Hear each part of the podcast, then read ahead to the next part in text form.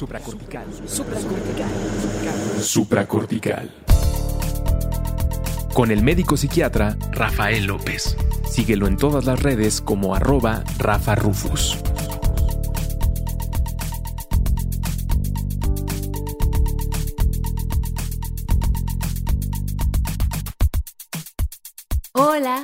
Bienvenidos a Supracortical. Yo soy Mar del Cerro, guía de meditación y coach de bienestar. Y el día de hoy te tenemos una plática deliciosa en la que vamos a hablar acerca de meditación, de espiritualidad, de religión, del cerebro y muchas cosas más.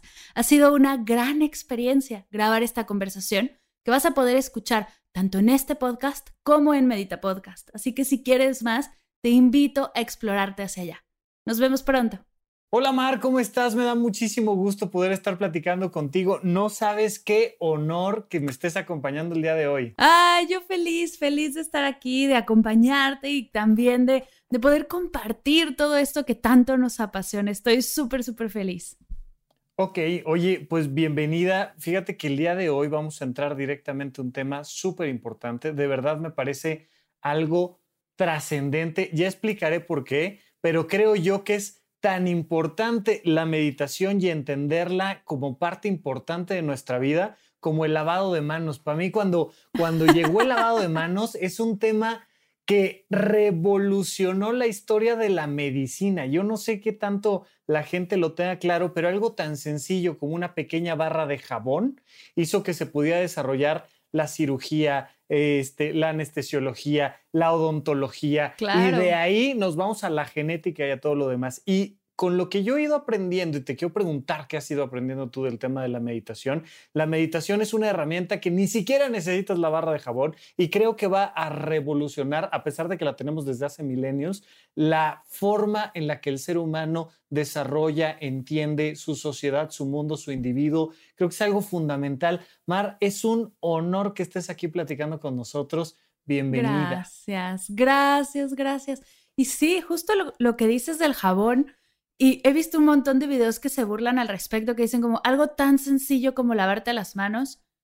Y es que no es tan sencillo. Y, regresamos a algo tan sencillo como el silencio. Es que no es tan sencillo. O sea, después, ya que profundizas ahí y que experimentas el silencio, te das cuenta que hay un mundo alrededor de él. Y que no es así como de, ah, sí, pues nos quedamos en silencio sentados en flor de loto que se ve súper lindo para el Instagram, ¿no? No, es, no es tan fácil y justo por eso lo hace tan importante. No es que sea sencillo, sin embargo, es fácil de empezar a hacerlo. Es fácil de practicar, es simple, hay, hay, un montón de formas de llegar hacia él y es igual que el jabón, es, es mágico. Es mágico, totalmente. ¿Y qué pasaría si todo el planeta practicara el silencio, la meditación, la introspección, la autoobservación tres veces al día. Cinco veces al día. sería, sería maravilloso. Deja, bueno, tres veces al, día creo que estás pidiendo mucho.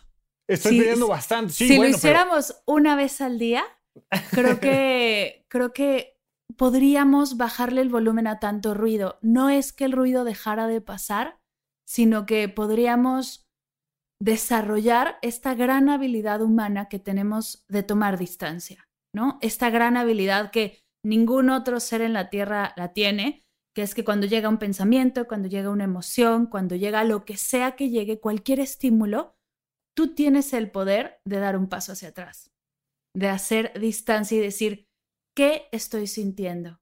¿Qué estoy experimentando? Y eso se trabaja, eso se se desarrolla y, bueno, es una de las cuantas, de las miles de cosas por las que empezamos a meditar y, meditamos todos los días para trabajar esa distancia, pero si pudiéramos todos hacer esa pausa ante un estímulo de estrés, ante qué estoy sintiendo al ver las noticias que me saturan todo el día, qué estoy sintiendo, no sé, ansiedad, tristeza, incertidumbre, hacer una pausa y observarnos, regresar hacia nosotros, puff, seríamos otra, otra sociedad. Seríamos completamente otra humanidad. Quería amarle el cerro, le entramos muy duro, directo, me encanta, yo feliz, eh, creo que es algo que a la gente le va a encantar pero vamos poniéndole un poquito de orden a esto. ¿Qué es para ti la meditación? ¿Tú a qué le llamas meditación? Ok, creo que aquí la clave es decir, para mí. Para la meditación es una experiencia personal. Es como, es el silencio, es como una emoción, ¿no? Yo la tristeza la siento diferente a como la sientes tú. Yo la meditación la experimento de manera completamente personal. Hay autores, por ejemplo, Luis Peragón, que dice que la meditación no está para ser definida, solo para ser experimentada. Sin embargo, me voy a atrever, atrever a definirla, porque sería interesante empezar a entenderla y para entenderla hay que ponerla en palabras. A mí me gusta explicar la meditación, es un poco anticuada mi referencia, pero bueno, se va a notar mi edad, como si fuéramos un radio de dos perillas, ¿no? El, eres, un, eres un radio y tienes dos perillas, la perilla de la relajación y la perilla de la concentración. Igual y empiezas a practicar y la perilla de la concentración está muy alta, entonces estás súper, súper, súper enfocado, pero también es, tu perilla de la relajación está muy baja y estás tenso y te lastimas, o tu perilla de la relajación está muy alta y te quedas dormido, tu perilla de la concentración baja demasiado y te distraes y te vas hacia otros mundos. Y, y son estas dos perillas que estamos trabajando todos los días y no quiere decir que porque tu perilla de uno esté más alto que otro o porque no estén en balance no estés meditando. No hay meditación buena ni mala, solo hay meditaciones y ya. No se medita bien ni se medita mal, solo se medita. Sin embargo, cuando a través de la práctica logras enfocar y logras balancear estas dos perillas, entras en un estado de flow, en un estado de fluir en el que todo funciona. Y estoy segura que ya lo han experimentado todos los que nos escuchan en algún punto de su vida un momento en el que estás haciendo algo y estás completamente enfocado y concentrado. Estás ahí, no hay más. Y también estás relajado, estás suelto, como cuando un chef cocina, que está pendiente de la receta y está fluyendo, pero su cuerpo se mueve sin ningún problema. O cuando un maratonista está corriendo, que está en la técnica, está exactamente donde debe de estar y su cuerpo fluye en el movimiento. Eso ya lo has experimentado. Un cirujano tiene ese estado de flow 100%, si no, no podría hacer lo que está haciendo. Si se distrae o si se tensa demasiado o se suelta demasiado, no podría estar haciendo lo que está haciendo.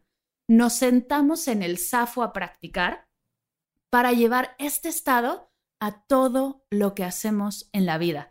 Al cocinar, sí, pero también al estar haciendo la tarea con los hijos, a el tráfico, a simplemente estar en casa, a limpiar, al home office, que ahora está tan de moda. Y si a todo lo que hacemos y en todo lo que estamos podemos estar en ese estado de flow, en ese estado de concentración, de atención, pero también de relajación, eso es meditar. Eso, eso es para mí como yo explico, como yo entiendo la práctica.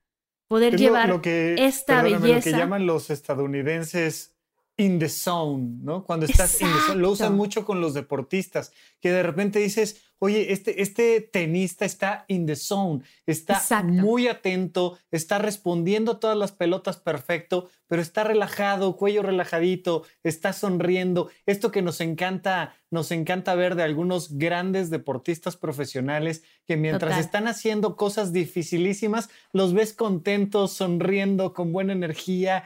Como si fuera fácil, ¿no? Claro. Exacto. Y justo hablando de deportistas famosos, yo justo hace poco terminé de ver el documental de, Michael Jordan.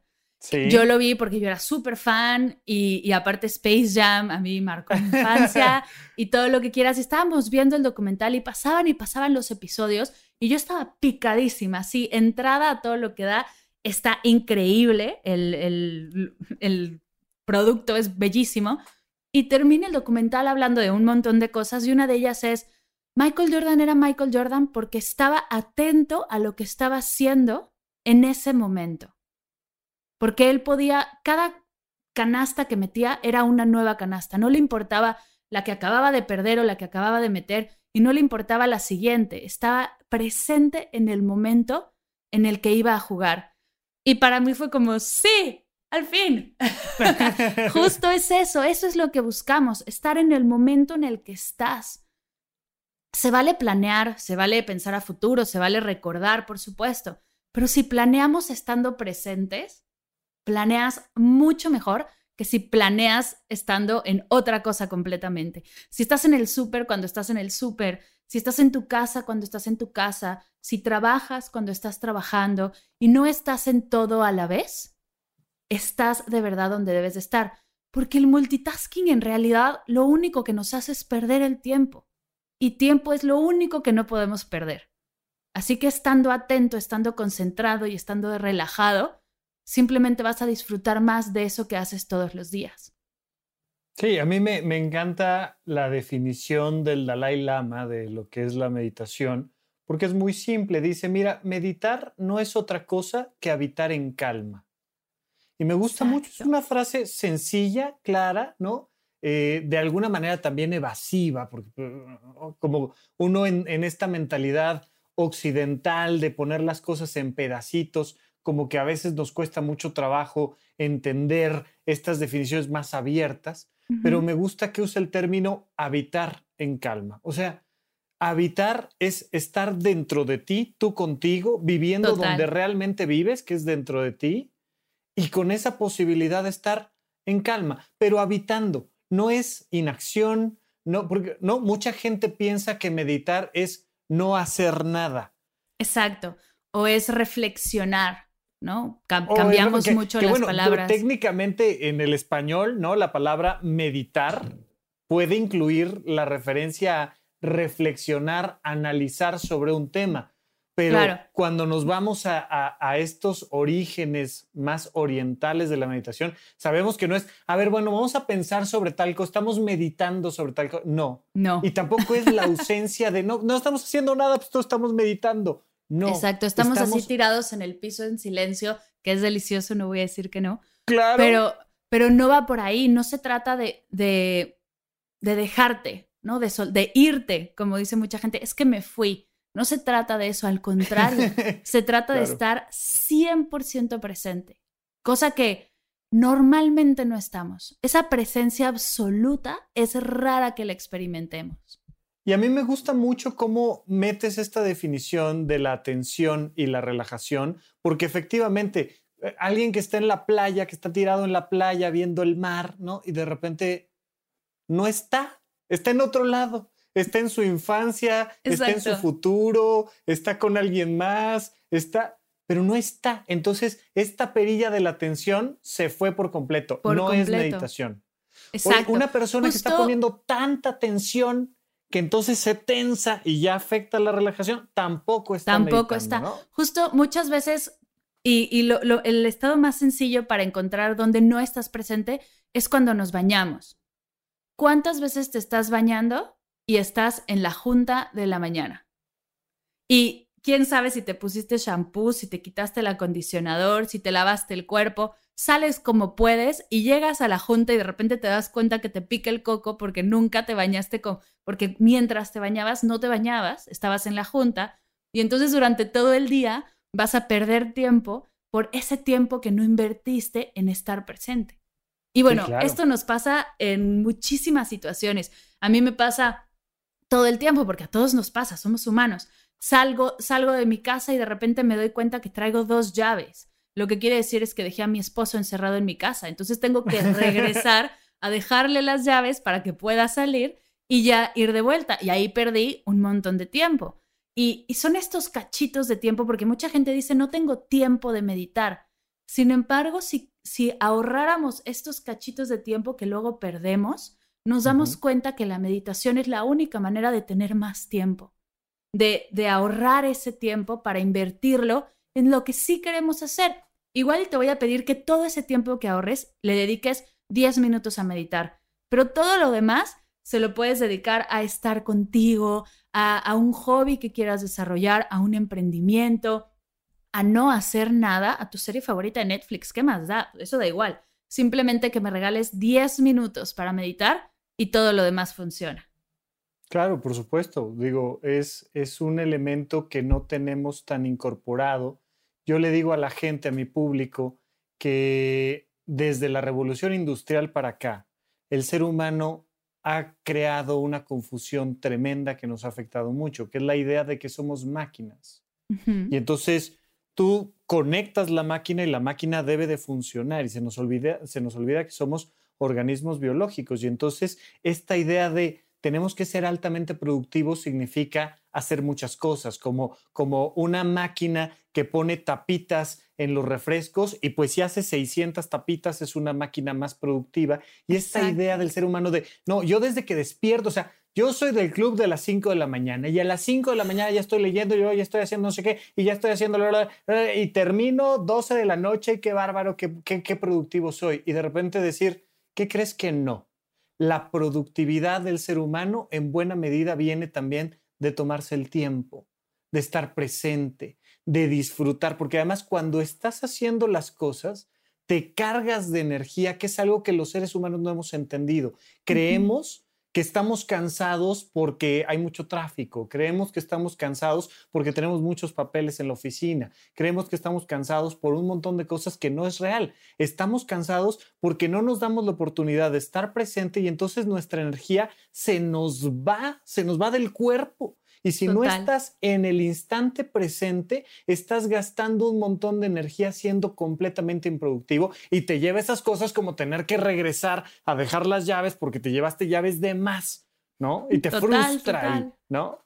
Total, y es que justo es, suena cliché y a frase de Instagram, lo sé, pero no, o sea, se nos ha olvidado que somos seres humanos y no a seres humanos.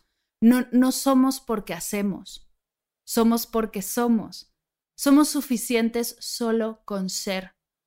Y eso es algo que se nos olvida. Nos enseñan un montón de cosas, sí, nos enseñan a quien se saca 10 es mejor y entonces estás todo el día haciendo y jalando y luchando por ese, y esforzándote por ese 10, por hacer, por, por cumplir, por ponerle palomita a todos tus pendientes, por cerrar el mes como debes de cerrarlo, hacer, hacer, hacer, hacer, hacer.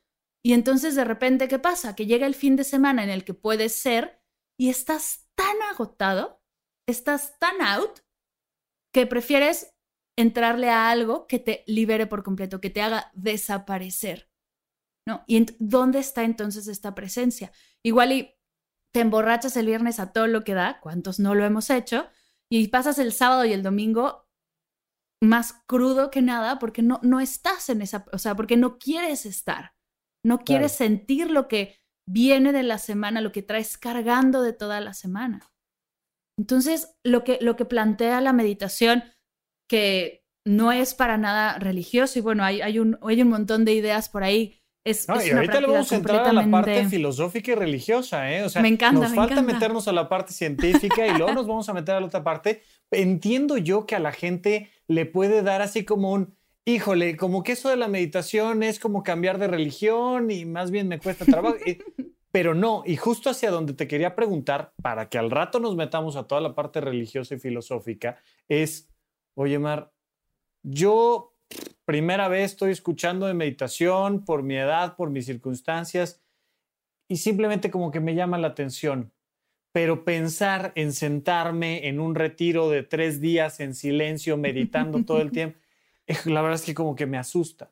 Claro, ¿Cómo me podría empezar a enfrentar al tema de la meditación?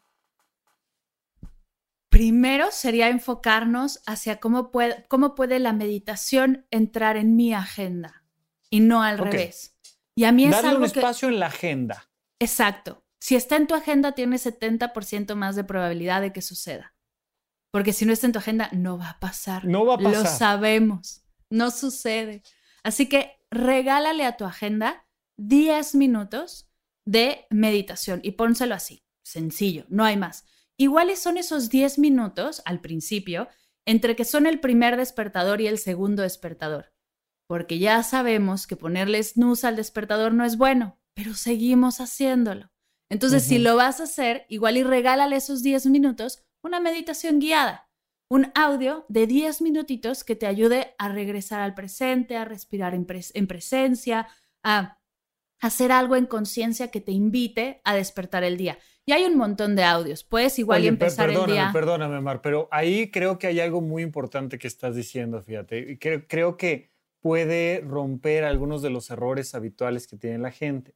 La gente, y estoy seguro que lo hacen y qué bueno que lo hagan, utiliza mucho las meditaciones para dormir, porque la intención es como acallar tantas voces de lo que vamos recolectando en el día y entonces poder relajarnos y poder dormir. Pero estoy casi seguro que la mayoría no lo hace en la mañana.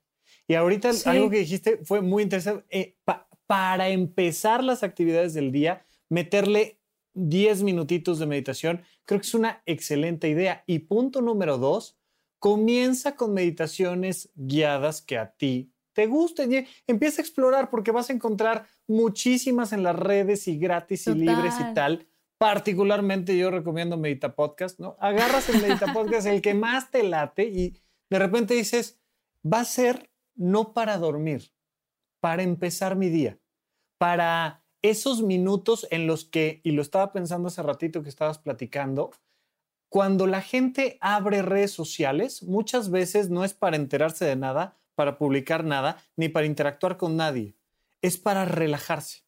Entonces abren las redes sociales y empiezan a scrollear con la única intención de lo que hacíamos nosotros en los noventas, que era darle la vuelta a todos los canales de televisión este, sin ver nada. O sea, la, idea no es ver nada, es relajar, es soltar la mente. Entonces, en vez de ver redes sociales, una de las veces que abres redes sociales para scrollear a ver qué hay, de repente agarras y pones Medita Podcast, agarras una meditacioncita cortita que te haya gustado, alguien que te gustó su voz, etcétera, y antes de empezar una juntita, antes de empezar a trabajar, antes de manejar hacia el trabajo, o si no te da tiempo entre un despertador y otro, arrancarte con una meditación. Es una gran idea, Mar, de verdad y, me parece y hay Trucos, hay trucos súper sencillos de cómo hacerlo. Igual y se vale poner en tu celular, en una carpeta, igual y primero pones la app o el podcast o, o tu meditación guiada y después pones Instagram. Entonces, al entrar a esa carpeta, tienes el, el paso a paso de qué vas a hacer. Y ojo, igual le dices, ¿sabes qué? Yo ya no quiero escuchar a esta mujer que habla todo el día de meditación y estoy harto. Y entonces entras directamente a Instagram y cada vez que das like, respiras profundo. O cada vez que, ves a alguien, en vez de decir, ay, yo no estoy haciendo esto, o compararte, igual le mandas un pensamiento positivo. Eso, o sea, también se puede meditar en Instagram, por supuesto que sí. También se puede, ya entramos en temas más de abundancia, gratitud y todas estas habilidades que se pueden desarrollar con la meditación y con el mindfulness. Sin embargo, la meditación no está peleada con nada. No hay que meterle pleito. Puedes tanto cantarle a Ganesha como hacer un ejercicio de priming que hace Tony Robbins para empezar el día con energía. O sea, están todos los bandos y todas las ideas, porque la meditación lleva tanto tiempo en este planeta que hay todas las prácticas sabidas y por haber. ¿Cuál es tu intención? Hay una meditación seguro. Así que, importante tener clara tu intención, si es despertar positivo, si es enfocarte, si es dormir bien, ¿no? Porque también se vale meditar antes de dormir, por supuesto. Si es enfocarte mejor para estar en, en una junta más presente, si es igual y meditar en conjunto con tu grupo, con tu equipo de trabajo antes de un Zoom, de estos Zoom eternos que algunos están teniendo, igual y 10 minutos de pausa para respirar juntos y para empezar, si vas a grabar un podcast, igual y tomar tres respiraciones profundas antes de empezar. Ese tipo de momentos pequeñitos, suavecitos del día entre un espacio y otro. Una manera muy sencilla de introducir la meditación también es en las transiciones. Vivimos como agendamos, como está nuestra agenda. Primero tengo una actividad y después tengo otra y después tengo otra. Sin embargo, no nos damos cuenta que hay un espacio entre actividad y actividad en el que claro que vas al baño, te, haces un café, te tomas agua y esa transición la puedes honrar haciendo una meditación de unos 5, 10 minutos. Igual y mientras te haces tu café, lo, lo usas ese tiempo para respirar, para meditar, para contemplar el proceso. Igual y no es esos 10 minutos de transición, sino es de que sales de la oficina a tu casa. Entonces, ya sea caminando o en el tráfico, puedes hacer un ejercicio porque no, no nos tenemos que sentar a meditar. Eso hay que quitarle, el palabra sentar sobra. Es, puedes meditar mientras caminas, puedes meditar mientras manejas, puedes meditar mientras haces un montón de cosas. Así que honrar las transiciones también es una forma de meditar que va a ser mucho más sencillo que la meditación entre a tu día a día y no que tengas tú que meterla a fuerza, porque así a fuerza ni los zapatos entran, como dicen en mi casa. Totalmente de acuerdo. Oye, fíjate que ahorita que estabas haciendo algunos comentarios, eh, mencionaste el tema de las videollamadas y, esta interacción que ahora tenemos mucho por Zoom. Algo que me ha llamado mucho la atención y ahorita relacionándolo con lo que decías de las perillas. Fíjate que la gente que esté acostumbrada hoy en día por las situaciones particulares que estamos viviendo en estos momentos con la pandemia y demás, se habrá dado cuenta que tener muchas reuniones por Zoom es agotador. y fíjate que algo que he visto es que es agotador porque tienes que subirle mucho a la perilla de la atención. Entonces, si te sales de cuadro, ya como que empieza a generar ruido y sensaciones extrañas en la reunión. Entonces hay que poner la carota frente a la cámara y estar siempre atento y, con los ojos abiertos y, no, te puedes mover, distraer, relajar tantito, tal. Entonces estas reuniones que son muy intensas, porque tengo una reunión de Zoom eh, a las 10 y luego otra a las 11 y otra a las 12 y no sé qué, y, ahí te sigues, sube la perilla muchísimo al tema de la atención y de repente decir, a ver, entre reunión y reunión, si no puedo modificar esta estructura, necesito bajarle mucho a la perilla de la concentración. Es decir, a ver, vamos a relajarnos, vamos a soltar a no estar tensos todo el tiempo. Te acuestas en el piso, apagas la luz, te tomas 10 minutos un escaneo corporal. 10 minutos. Y dices, ya, así cero, pero cierras tus ojos, porque aparte los ojos también se cansan un montón en la pantalla. Se cansan de estar fijos hacia adelante. Y así vive nuestra cabeza todo el tiempo, ¿no? Y entonces, oye, que tu reunión sea de 10 de la mañana a 10.55 y que la otra empiece a las 11 y 5. Date 10 minutitos, pero esta idea de termina y empieza la siguiente que se vuelve extremadamente cansado. Justo algo que dices aquí que es bien interesante. Todos hemos visto en estos últimos días un montón de videos de gente que está en una reunión de Zoom y, va al baño, ¿no? sin quitar el video. Y yo ahí lo que pienso es, ¿qué intensidad que no puedas dejar tu reunión por ir al baño? Claro no, o sea, tenemos que ser conscientes de que somos humanos y de que podemos, tenemos que poder cambiarnos de ropa, ir al baño, dejar de poner atención todo el tiempo. Y si esta atención, esta atención constante nos causa tanta tensión que va a provocar, y tú lo vas a, tú ahora nos vas a contar del tema del cerebro y del tema como científico, pero nos va a provocar mucho daño interno. Supracortical. Supracortical. Supracortical. Supracortical. Con el médico psiquiatra Rafael López. Síguelo en todas las redes como arroba Rafa Rufus.